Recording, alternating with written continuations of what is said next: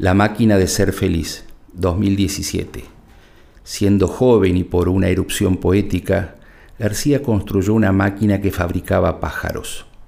Tiempo después descubrió un remedio de ser feliz y en su madurez ya diseñó una máquina de ser feliz.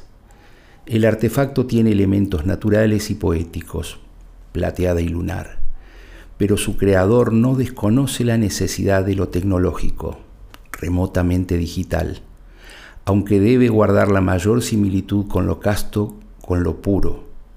Es inocencia artificial.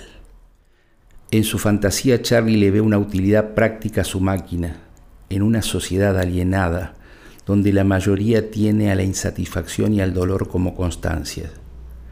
Hay tanta gente sola, hoy tanta gente llora y para graficarlo recurre con precisión a la historia bíblica. Con cinco palabras construye una imagen elocuente del punto en que se encuentra la sociedad. La proximidad es constante. Las distancias se borraron.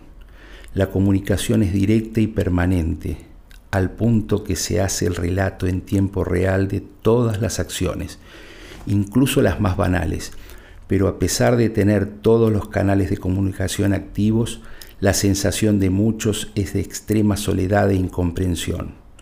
Todos sienten que les sucede algo que el resto no comprende, como si cada uno estuviera hablando un idioma propio e incomprensible.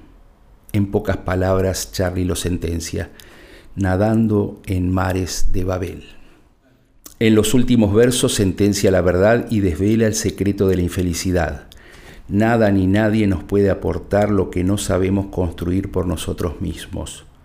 Tampoco será posible si no hay una apertura del corazón, del alma, de la mirada, y si no salimos al mundo a ofrecer y a ver cómo están los demás.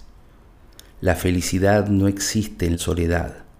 La máquina no puede dar.